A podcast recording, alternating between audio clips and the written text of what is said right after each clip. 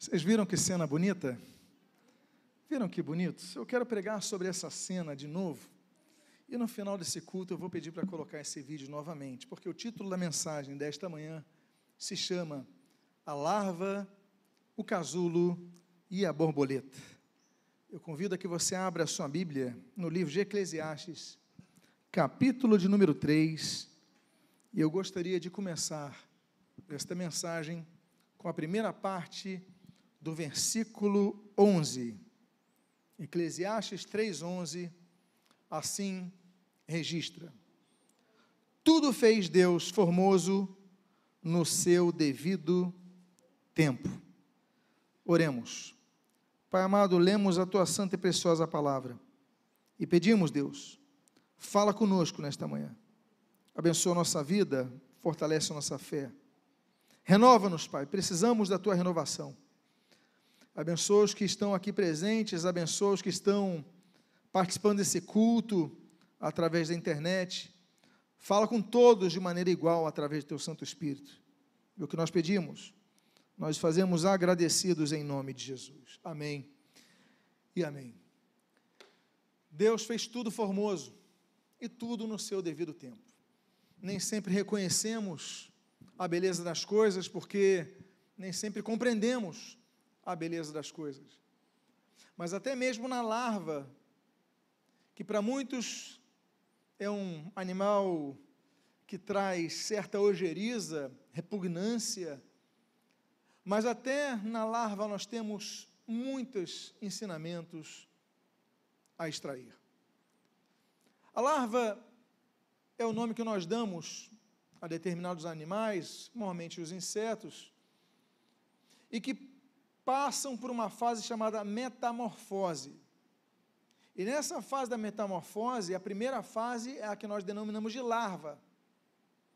Então, esses animais, nesse período da larva, esses animais, eles não reproduzem. Eles apenas se alimentam, geralmente de folhas, para guardarem energia para o momento seguinte das suas vidas que vão precisar usar a sua energia. Eles precisam se alimentar em todo momento, a larva fica se alimentando em todo momento e vai crescendo, vai ganhando força, não reproduz, mas começa a desenvolver elementos químicos que vão permitir com que ela comece a preparar um tipo de material que vai lhe permitir passar por uma nova fase. A Bíblia nos ensina que o cristianismo não é apenas uma informação que você possa dar a um, uma, uma, instituição que faça uma pesquisa e diga: olha, qual é a sua religião? Eu sou cristão, eu sou evangélico. Cristianismo é muito mais do que isso. Cristianismo não é uma mera declaração. Você não põe uma camisa, eu sou cristão. Nem o andar com uma Bíblia na rua é suficiente se você não lê-la, como diz Tiago, capítulo 1. Devemos tornar-nos praticantes da palavra, não apenas ouvintes. E a primeira coisa que nós começamos a extrair, a aprender com essa larva, é a necessidade que nós temos de nos alimentarmos constantemente, frequentemente, regularmente, a todo momento, não apenas diariamente, mas a todo momento, para que possamos ter energia, possamos ter força para vencer as próximas etapas de nossa vida e crescermos espiritualmente. Porque afinal de contas, se a larva ela não se alimentar, ela morre. Se nós não nos alimentarmos, nós morremos. A grande crise que nós vemos, a crise de fé que nós vemos na Europa dos dias de hoje, quando nós observamos os primeiros grandes movimentos missionários da Europa, que levaram os missionários para, o Brasil, levaram os missionários os americanos, os americanos aqui em São Paulo, é, os holandeses norte, é, no nor nordeste brasileiro, ali com as invasões holandesas, 1654. Nós temos as, as missões ah, nos Estados Unidos, nós temos as missões nas ilhas do Pacífico com os irmãos morávios, ou seja, todos saíram da Europa e foram evangelizar o mundo. Hoje nós vemos a Europa numa crise de fé. Por quê? porque deixaram de se alimentar da palavra. Quando o Senhor Jesus ele foi tentado, e nessa primeira fase nós colocamos a larva não se reproduz, somente se alimenta. Jesus, ao ser tentado por Satanás, Jesus não foi tentado 40 dias, como alguns dizem. A Bíblia diz que, passados os 40 dias, Jesus foi tentado. Ou seja, Jesus foi tentado no momento de maior vulnerabilidade. Não foi no primeiro dia, não foi no segundo, foram 40 dias em isolamento. 40 dias de confinamento. 40 dias sem contato social. 40 dias num local ermo, que era aquele deserto de Jericó.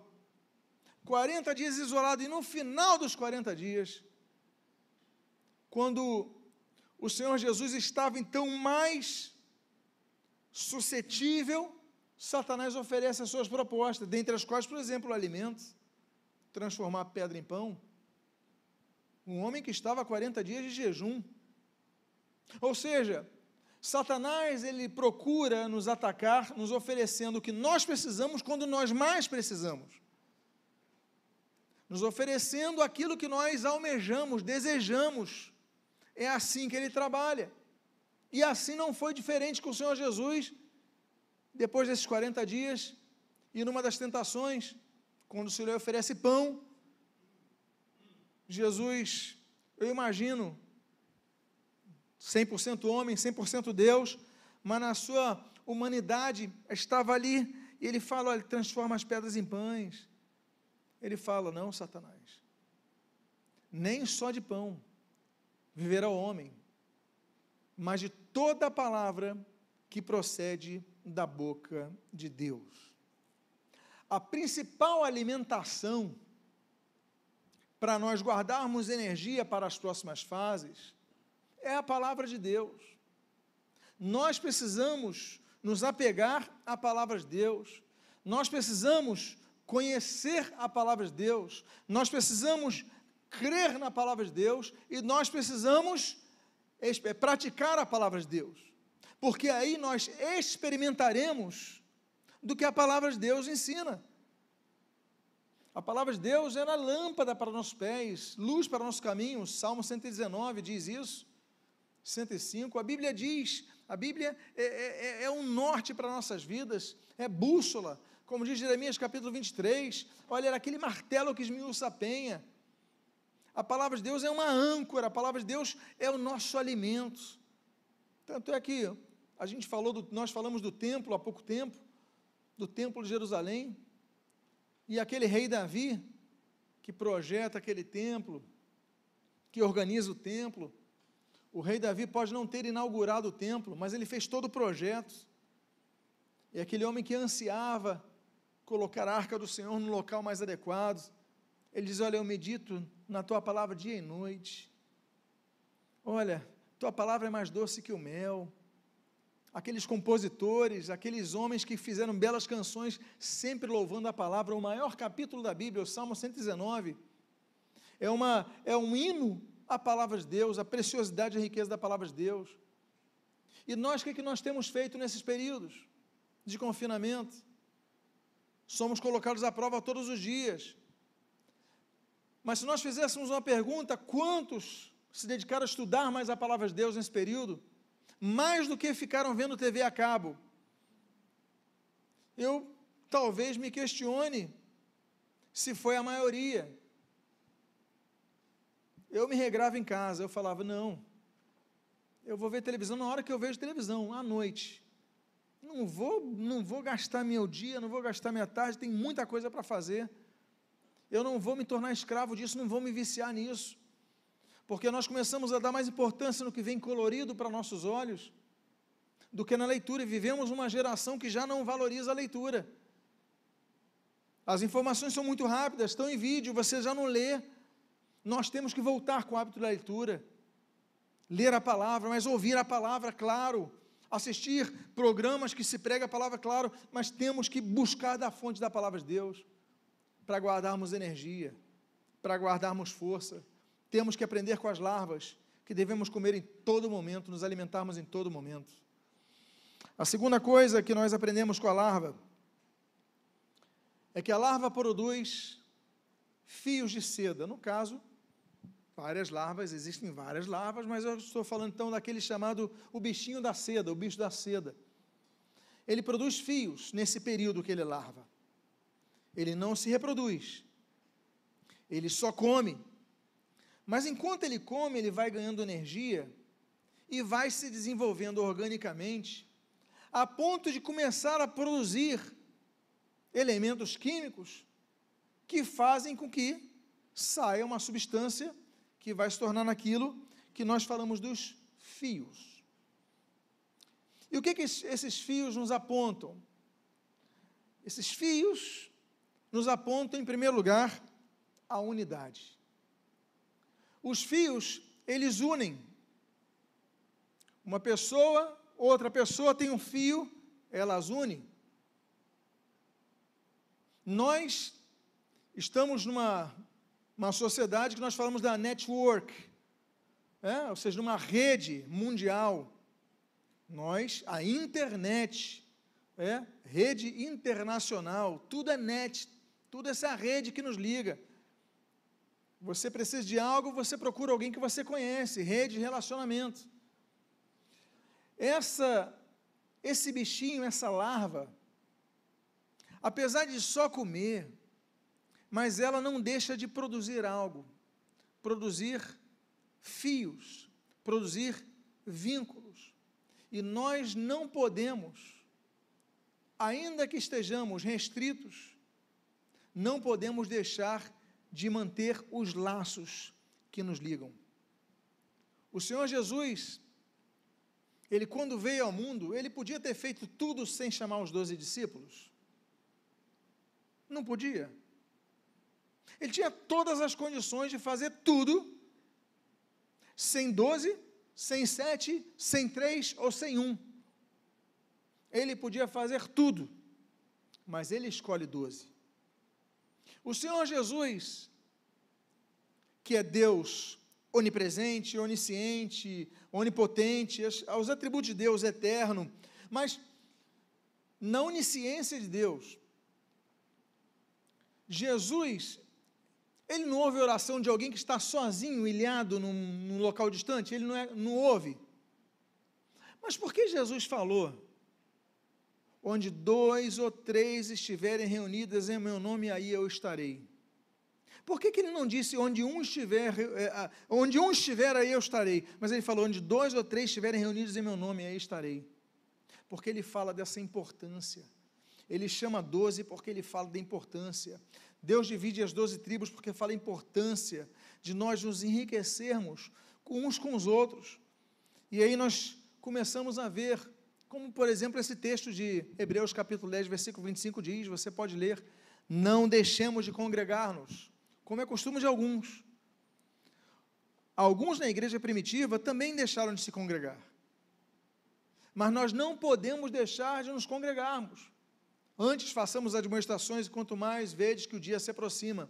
O alerta do autor aos Hebreus, ele é muito, muito, muito, muito aplicado nos dias de hoje.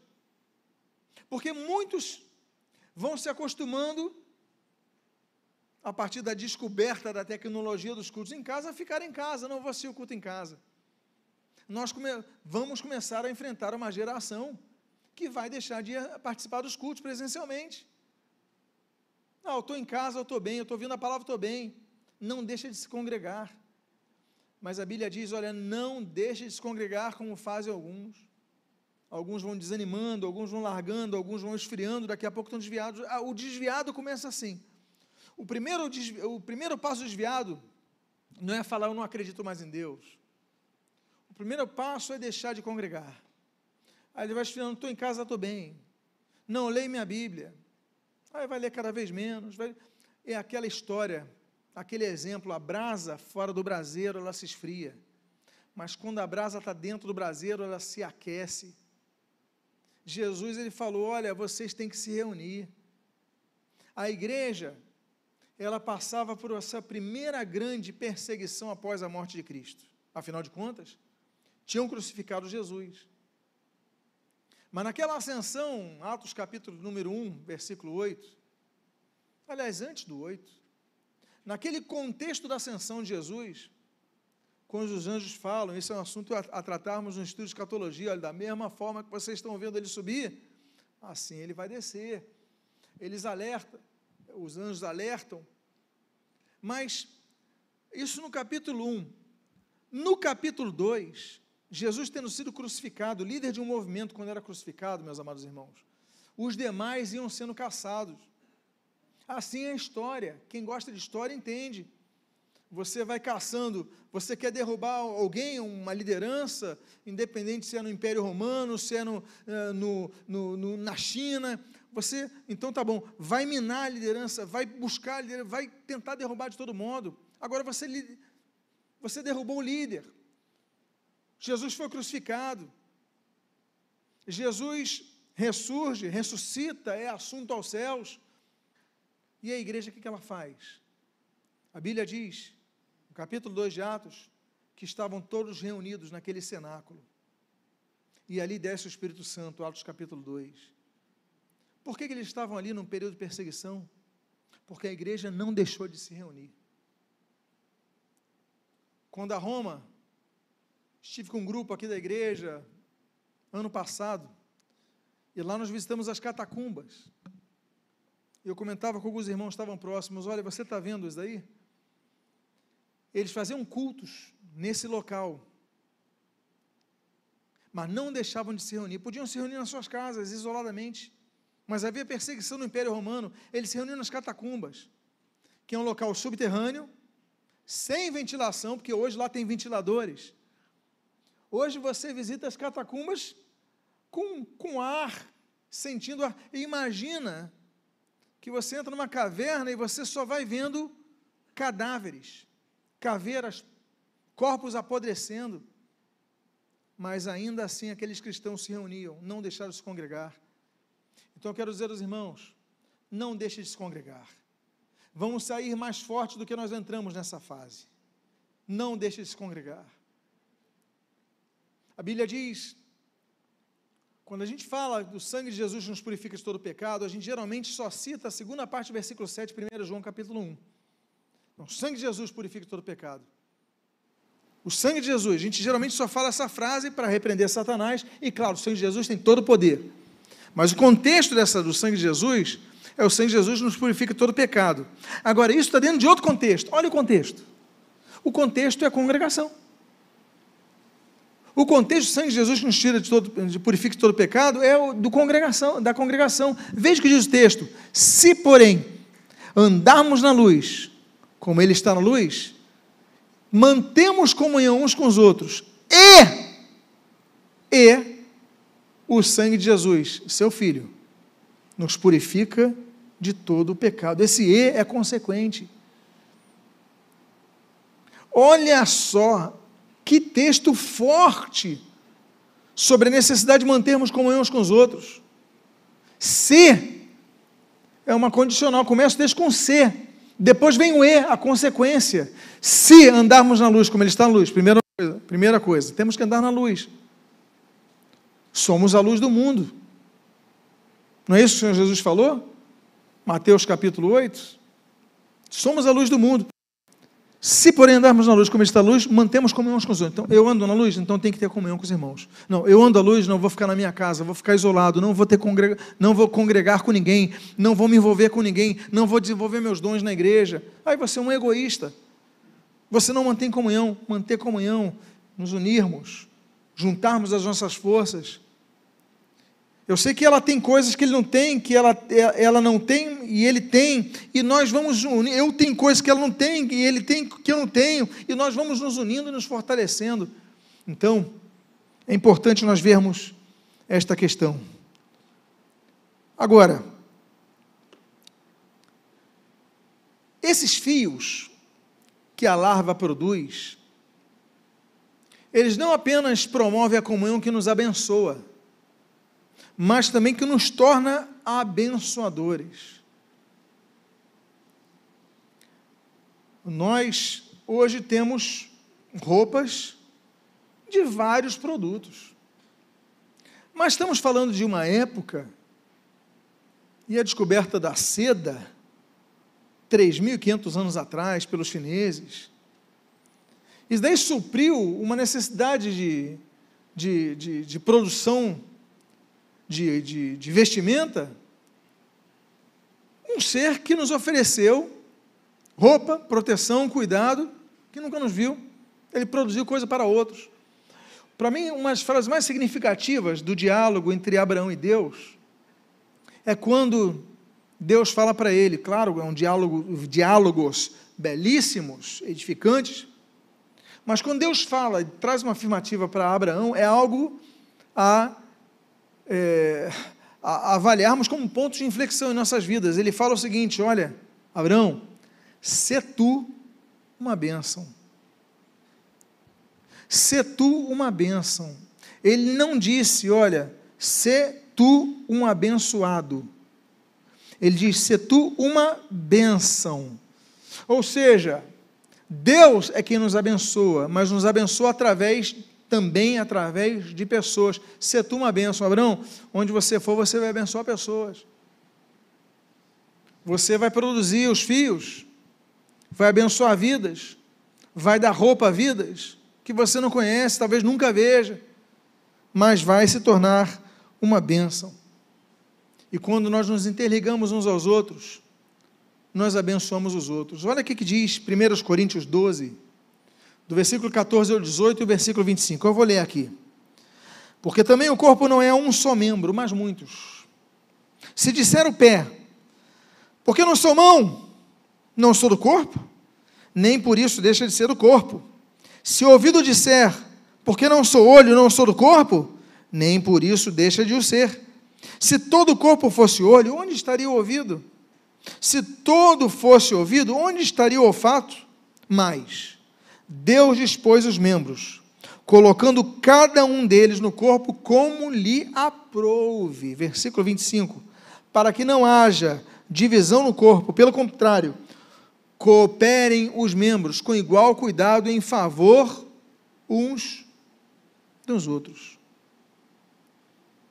Todos nós temos algo que complementa alguém. Existe uma ideia que o pastor é quase um ser divino. Muitos os tratam assim. E muitos gostam de saber disso. E o pior é isso. É a chamada síndrome de Lúcifer. Não, eu vou colocar meu trono acima do, das estrelas do céu.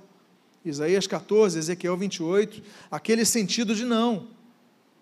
O pastor, ele tem dons? Tem como ela tem dons que o pastor não tem, e ele tem dons que o pastor não tem.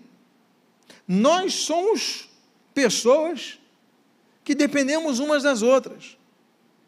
Por isso que há uma terminologia muito interessante que Rick Warren fala sobre dependência, independência e interdependência. É muito interessante quando ele aborda naquele uma vida com propósitos porque muitos cristãos, eles querem ser independentes. Estão errados. Somos irmãos uns dos outros. Temos responsabilidade. Não podemos ser independentes uns dos outros. Até para viver, precisamos da dependência de Deus. Então, a independência dá certa. A dependência, ela pode se tornar perigosa. Porque muitas vezes, pessoas até se desviam porque ficaram tão dependentes de um, de um líder, de uma pessoa, de que quando há alguma coisa errada, ela tem uma decepção e abandona o Evangelho. Porque fiou a sua fé não em Cristo, mas numa pessoa. É o caso de muitos matrimônios que se desfazem no divórcio. Um dos cônjuges se, se firmou tanto no outro que quando o outro sai, acaba a estrutura da vida e não sabe mais como viver perde o chão. A dependência ela deve ser plena de Deus. Claro, sem Deus nada somos. Sem o Senhor Jesus nada podemos fazer. Mas qual é o caminho certo na igreja? É a interdependência. Nós somos todos dependentes de Deus e interdependentes entre nós. Eu preciso dele, ele precisa de mim, ela precisa de mim, eu preciso dela, e nós vamos nos somando. Eu não estou tocando teclado. Eu não tenho essa habilidade que ele tem. E ela tem habilidades que ele não tem, e ela tem que ele não tem. E aí diz a Bíblia: Deus distribuiu. A cada um, um foi olho, outro foi ouvido, outro foi pé. Mas todos fazem parte do mesmo corpo. E diz a Bíblia no final: e olha, cooperem os membros com igual cuidado em favor dos outros, ou seja, em favor de outros, ser bênção para outros. O fio, os fios que essa larva ela produz se tornam bênção para outros. O texto de Efésios, ele vai além numa informação importantíssima. O versículo 5 e 15 e 16 do capítulo 4 diz assim: Mas, seguindo a verdade em amor, cresçamos em tudo naquele que é o cabeça, Cristo, de quem todo o corpo, bem ajustado e consolidado pelo auxílio de toda a junta, segundo a justa cooperação de cada parte, efetua o seu próprio aumento para edificação de si mesmo. Olha a larva aí. Quanto você vai doando, você vai crescendo. Quando você vai produzindo teus fios, você acaba tendo um processo muito interessante na vida da larva, que ela se desfaz de algo que impede o seu desenvolvimento. Porque se a larva não excreta o fio, ela se envenena, ela morre. Ela precisa produzir para poder crescer. O Senhor Jesus, ele diz em João capítulo 15, quando ele fala do ramo que tem que produzir frutos, ele fala: se o ramo não produz, corta e lança ao fogo. Mas se produz, Poda ele para que ele cresça mais. Não é assim que se cuida da árvore e das plantas? Você não tem que podar para ela que cresça mais e com mais viço? Pois é. Assim é a larva. Ela tem que produzir, ela tem que abençoar, senão ela acaba morrendo. Nós não podemos ser autofagistas, pessoas que se retroalimentam apenas de. Não, nós temos que receber o alimento e repassá-lo perpassando aos demais. Temos que receber e desenvolver e abençoar. Como exemplo dos músicos, receberam, abençoaram, como exemplo de cada um que está servindo aqui. Os irmãos que vieram servir aqui e têm servido as crianças, no som, e em cada setor da igreja, na evangelização, tem irmão na calçada lá fora. Eles estão dando, eles estão produzindo. Mas entendo que quando nós produzimos, nós somos os primeiros a sermos abençoados, porque o Senhor Jesus falou: olha, eu não vim para ser servido, eu vim para servir, dar minha vida por muitos. O Senhor Jesus é o exemplo que deu a sua própria vida por nós. Aprendemos isso com as larvas. Sejamos como as larvas. Esses fios, eles também revelam outra coisa. Esses fios trazem proteção. As larvas elas são alvos fáceis, de pássaros principalmente. E muitas vezes elas produzem esse sistema de fiação, assim como as aranhas.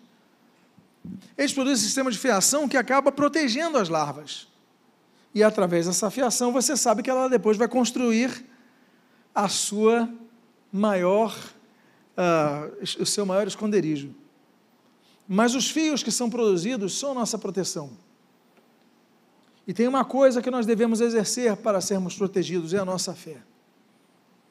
A Bíblia diz nesse texto que você está lendo, de 1 João capítulo 2, versículo 1, versículo 14 e o 5, versículo 4, diz assim: Jovens, eu, eu vos escrevi porque sois fortes, e a palavra de Deus permanece em vós, e tendes vencido o maligno versículo, capítulo 5, versículo 4. Porque todo o que é nascido de Deus vence o mundo. E esta é a vitória que vence o mundo. O que, que diz o texto? A vossa fé. Quando eu falo da Europa, que deu as costas para Deus, eles perderam a fé. Aí está surgindo uma nova geração, dentre esse materialismo que graça aquela sociedade, que é a geração muçulmana. Não pense você Não pense você que o islamismo está crescendo na Europa apenas pela geração familiar. Não pense você. Há pessoas que nasceram lares cristãos que estão se convertendo ao islamismo. Porque veem que é um povo que tem fé. Eles têm convicção, certeza no que, no que leem, no que creem. E nós cristãos, muitas vezes, não temos fé. Nos tornamos como aqueles que só vão ao culto se precisam de algo, vou ter uma entrevista de emprego, vou preciso, aí vou na igreja pegar uma oração, estou enfermo, vou na igreja. Ah, vou na igreja por causa de um casamento. Se não tiver casamento, você não vai nunca na igreja. Tem a peça teatral do meu filho, eu vou lá assistir, dar uma força. O dia das mães, vou lá com minha mãe. Nos tornamos assim? Não podemos. Mas tem uma coisa que nos alicerça que deve nos caracterizar sempre a nossa fé. A Bíblia diz: é essa vitória que vence o mundo é a vossa fé. Porque o que está cheio, a internet está cheia, os amigos, as pessoas que nos rodeiam estão cheias, ficam debochando da nossa fé, debochando da Bíblia, debochando das pregações, mas firma a tua fé em Cristo, que você vai vencer o mundo. A segunda fase na vida desse animal. É a chamada fase do casulo. Você está vendo a imagenzinha? Isso daí é um tipo de casulo que tem. E o casulo é necessário para a borboleta surgir. A Bíblia diz nesse texto, de Deuteronômio capítulo 8, versículo 3, do qual o Senhor se citou lá em Mateus capítulo 4, Lucas capítulo 4, na tentação em Jericó, no deserto de Jericó. Ele diz assim: Deus falando a Moisés e ao povo: Recordar-te-ás de todo o caminho pelo qual o Senhor teu Deus te guiou no deserto estes 40 anos, para te humilhar, para te provar, para saber o que estava no teu coração, se guardaria ou não os seus mandamentos. Ele te humilhou e te deixou ter fome, e te sustentou com maná, que tu não conhecias, nem teus pais o conheciam, para te dar a entender que não só de pão viverá o homem, mas de tudo o que procede da boca de Deus. Depois que a larva chega a um ponto de produção de fios, ela chega àquela, a uma fase chamada pulpa. Na fase da pulpa, ela já começa a produzir um tipo de fio que tem uma outra estrutura. E ela começa então a dar forma e se envolver nessa estrutura. E aí começa um ponto que fica, sim, vários tipos de casulos, é, essa imagem é um deles, mas parece uma perfeição, parece que foi feito como Deus deu sabedoria a todas as criaturas, na é verdade, é impressionante a sabedoria divina. E ela então nessa nessa fase de pulpa, ela produz então o seu casulo. E o casulo representa confinamento completo ela já se alimentou, guardou energia, tem energia e condições de ficar isolado por um tempo daquela alimentação usual, porque afinal de contas, dentro do casulo, ela não vai comer mais daquelas folhas. E ela vai passar a experimentar uma nova fase da vida de confinamento, sem ter acesso à sua alimentação usual, sem ter acesso sequer a tão necessária, é, o tão necessário caminhar, digamos assim, ou seja, a movimentação. Ela vai ficar inerte, vai ficar parada. É um tempo que requer dessa larva isolamento, novos hábitos, pouca movimentação. Lembra alguma coisa? Mas nesse período, como Deus, quando tirou Israel do Egito, Fala, vocês vão entrar numa nova fase e vão, mas antes disso tem o deserto. Entre o Egito e a terra prometida, existe um deserto. Entre o Egito e a terra prometida, existe um casulo. E ali vocês vão mostrar e administrar a energia recebida. Todo o alimento que vos nutriu, toda a produção, agora vocês vão administrar isso. E Deus fala: Olha, eu levei vocês para o deserto. Lá vocês foram humilhados. Lá vocês passaram fome, mas não completa. Por quê? Porque eu vos dei o manar que vocês nem vossos pais conheciam. No deserto, nós começamos a descobrir coisas que nós não conhecíamos. Aconteceu com alguns aqui que estão ouvindo essa mensagem, descobriram novas coisas que não conheciam, aprenderam a administrar coisas que antes não sabiam se tinham condições de administrar, porque no casulo, ainda que não nos movimentemos, nós percebemos que Deus nos sustenta. Deus nos ensina. Deus é um Deus que faz coisas no deserto. Êxodo capítulo 3, Deus fala no deserto, não foi assim naquela sarça? Êxodo capítulo 13, Deus traz direções no deserto, não foi assim com a coluna de fogo durante a noite e a coluna de fumaça durante o dia? No deserto, Deus nos sustenta. 1 Reis capítulo 19, não foi assim com Elias? No deserto, Marcos 6, Deus nos ensina, Jesus ensinava em lugares ermos. O fato é que, independentemente se estamos no galho ou pendurados no galho através de um casulo, Deus tem algo para nós ali. E aí nós vamos então para a terceira fase. Eu creio que para muitos que estão vendo essa tela, a imagem está mais bonita, não está? O nome dessa borboleta é monarca. Existem várias espécies de borboleta. Mas essa borboleta, ela só pode voar depois que ela rompe o casulo. E ela só rompe o casulo quando tem maturidade, no caso dela, física, para romper o casulo ela não se programa para romper o casulo. O casulo é rompido naturalmente. Por quê? As asas vão crescendo e à medida que ela vai crescendo, ela vai ampliando o seu corpo a tal modo que o casulo quebra. Ela não fala, não, então amanhã eu vou crescer minhas asas. Não, é um processo. Há um processo de crescimento. E quando nós vamos crescendo, casulos são rompidos. Nós devemos aprender, meus amados irmãos, que há momentos na vida que nós passamos e nós nos confinamos e nós nos limitamos. Mas quando as nossas asas estão crescendo, nós preferimos quebrar as asas para não sair do casulo, porque não queremos sair da zona de conforto.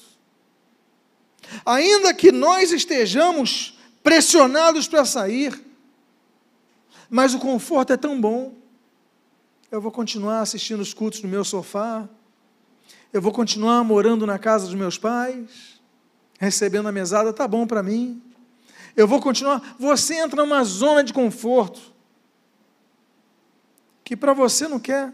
Não. Deus te fez com asas para voar. À medida que as asas vão crescendo, o casulo tem que romper. E aí, meus amados irmãos, nós precisamos de coragem para romper o casulo. Porque muitas vezes nos animamos, são tanto, é tanto tempo dentro do casulo. Essas asas estão aqui e estão me apertando, mas eu vou ficar aqui mesmo. Eu não quero experimentar nada lá fora. A vida lá fora é difícil, tem muitos desafios.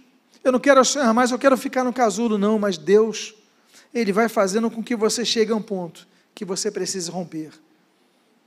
Deus falou para Josué: Josué, olha, Moisés morreu, Josué. O homem liderou Israel no deserto 40 anos, mas agora é a tua vez. Você precisa de algumas coisas. Eu vou te dizer quais. Versículo 9. Ser forte e corajoso. Não temas, nem te espantes, porque o Senhor teu Deus é contigo por onde quer que andares.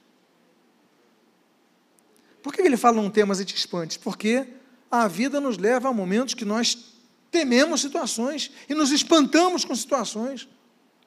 Ele fala, mas não tema, não se espante não. Sabe por quê? Porque eu estou contigo. Mesmo nos desertos. Mesmo nas fases novas. No rompimento dos casulos. Eu estou contigo. Mas eu não, eu não sei o que é voar, eu nunca voei. Meus amados, quando o casulo rompe, vocês viram a cena, nós vamos botar projetar o vídeo no final dessa mensagem. Quando ele rompe, a borboleta já sai voando, ela não cai. É impressionante, nunca, nunca voou. Rompeu, já está voando. Mas para isso ela tem que ter força, tem que ter coragem. Eu não sei a nova fase que eu vou ter na minha vida. Tenha força e tenha coragem, porque Deus está contigo. Diga à pessoa que está do seu lado: tenha força e coragem para a nova fase da sua vida.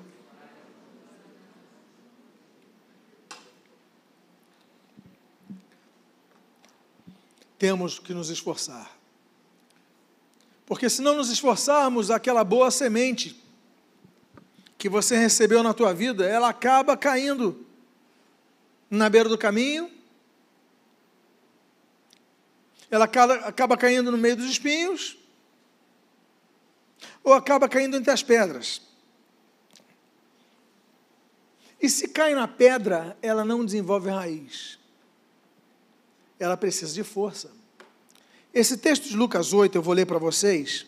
Os irmãos já conhecem, Lucas 8, de 5 a 8, de 11 a 15. Diz assim: Eis que o semeador saiu a semear. E, ao semear, uma parte caiu à beira do caminho, foi pisada e as aves do céu a comeram. Outra caiu sobre a pedra e, tendo crescido, secou por falta de umidade. Outra caiu no meio dos espinhos, e estes, ao crescerem com ela, a sufocaram. Outra, afinal, caiu em boa terra, cresceu e produziu cento por um. Aí no versículo 11 diz assim: Este é o sentido da parábola. A semente é a palavra de Deus. Aqui caiu à beira do caminho são os que a ouviram. Venha seguir o diabo e arrebata-lhes do coração a palavra, para não suceder que crendo sejam salvos. Agora, olha só o que, que diz essa, essa, explicação sobre a, a semente cai sobre a, te, a pedra. Aqui caiu sobre a pedra são os que, ouvindo a palavra, a receberam com alegria. Estes não têm raiz. Creem apenas por um tempo. E na hora da aprovação, se desviam. A alegria da salvação é uma característica genuína perdão dos pecados, paz de espírito. Mas ela não tem significância definitiva. Se aquela semente continuar em cima da pedra, ela não vai gerar raízes. E diz a Bíblia, e na hora da aprovação, se desviam. Passamos por um período de provação, temos passado. E a questão é quantos se desviaram nesse período? Quantos se ausentaram de Deus nesse período, quando podiam aproveitar mais esse tempo para buscarem a Deus? Por quê? Porque essa semente, ela caiu na pedra e você não se esforçou para buscar terra fértil, terra boa.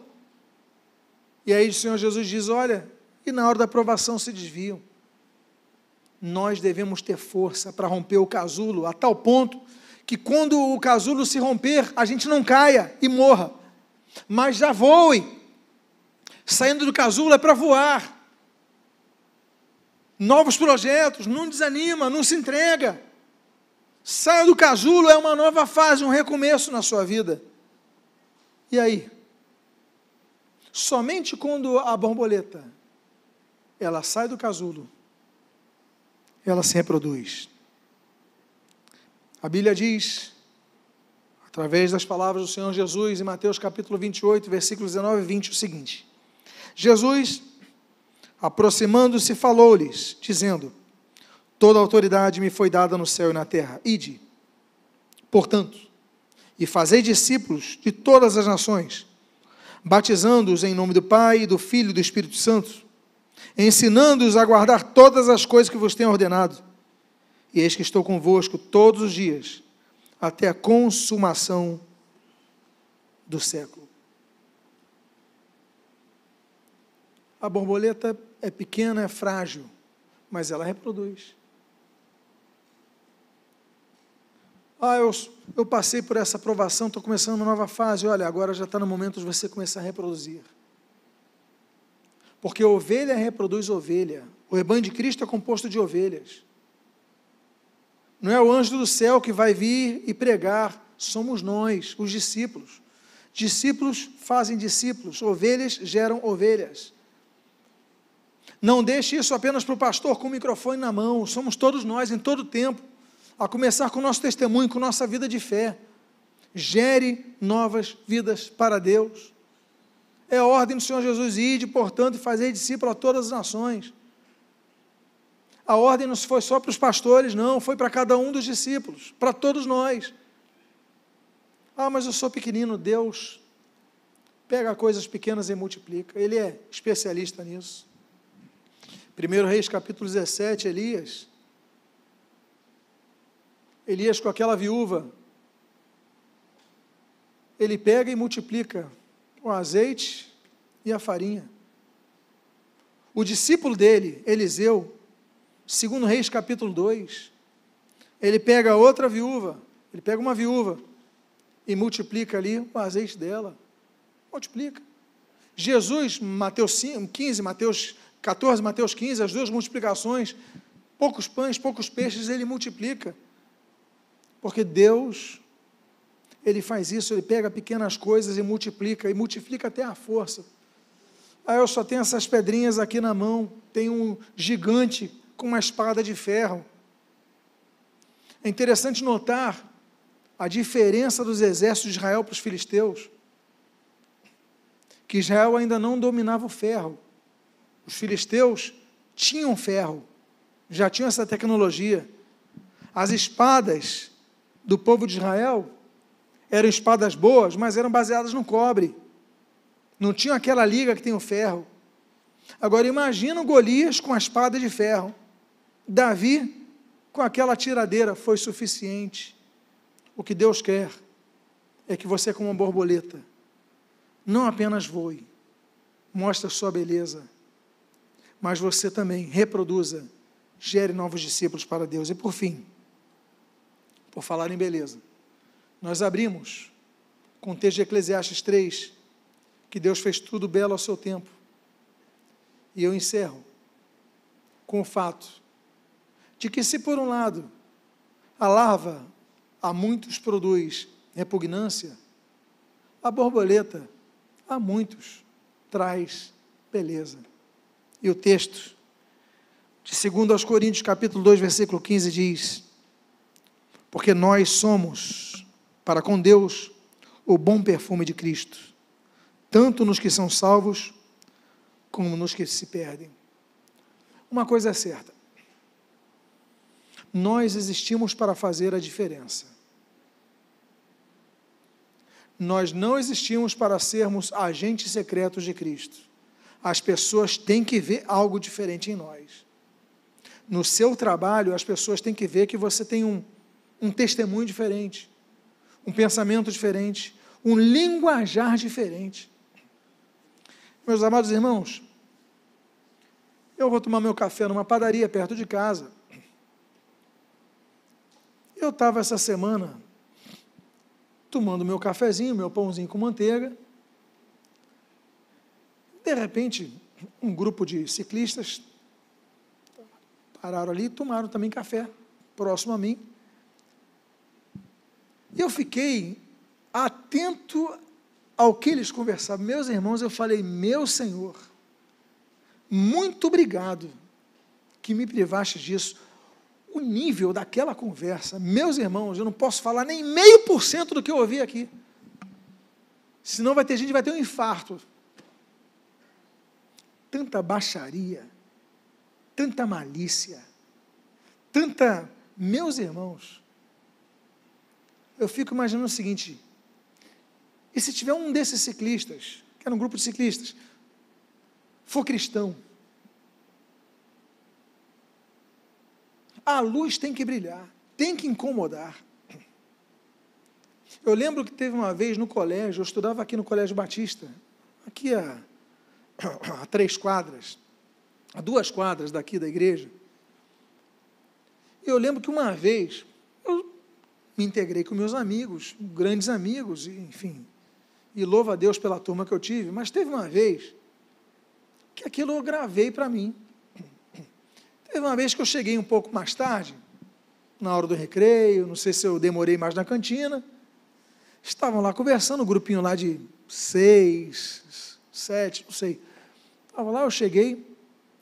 Quando eu chego, eles falam, pessoal, muda o assunto que o Lutero chegou. Todo mundo se cala, fica um clima horrível. Falei, meu Deus. Aí depois eu vim perguntar para um. Estavam falando de mim? Falei, não, é porque você estava ali, a gente ficou com vergonha de continuar falando. Eu falei, meu Senhor, nós devemos causar mudança, porque nós somos o perfume de Cristo, as pessoas têm que sentir algo diferente em nós. Eu não pedi para mudar o assunto. Eu não ia ser mal educado, nem exibido, nem santarrão, nada disso. Eu ia ficar na minha. Se entrasse no assunto. Eu não ia. É como Doug Harold Mills, aquele pregador de Gana, um dos maiores escritores sobre liderança cristã, ele, ele fala sobre o, o chamado vento norte, ali da capital de Gana. Ele fala o seguinte: não, dê o vento norte para essa pessoa. Ou seja, começa a contar algumas coisas, não dá só uma risadinha, não. Fica na sua. Fica frio. Né? O vento norte é o vento frio. Mas não fica. Seja, demonstra a diferença. E por isso eu encerro. Nessa fase da borboleta com o texto de Mateus capítulo 5. Eu tinha falado 8, é o 5. Quando Jesus fala ali naquele sermão do monte, o seguinte, versículo 14 a 16: Vós sois a luz do mundo. Não se pode esconder a cidade edificada sobre o, a cidade edificada sobre o monte, nem se acende uma candeia para colocá-la debaixo do alqueire, mas no velador, e alumia todos os que se encontram na casa. Assim, brilhe também a vossa luz diante dos homens, para que vejam as vossas boas obras e glorifiquem a vosso Pai que está nos céus. A luz tem que brilhar. Você nem precisa falar, basta agir, que a luz brilha. Não precisa nem ser uma pessoa espalhafatosa você pode não ter a Bíblia no teu braço, mas a tua postura vai demonstrar que ali tem um ser novo, um ser que foi moldado, um ser que também entrou no casulo, um ser que ali se desenvolveu, mas ali nasceu para embelezar o mundo. Com que beleza? Com a glória de Deus. Que Deus abençoe a sua vida Irmão larva, irmão larva, borboleta no casulo, irmão borboleta. Que Deus abençoe as nossas vidas, rica e abundantemente. Convido você a ficar de pé, por favor. Eu quero fazer uma oração por sua vida.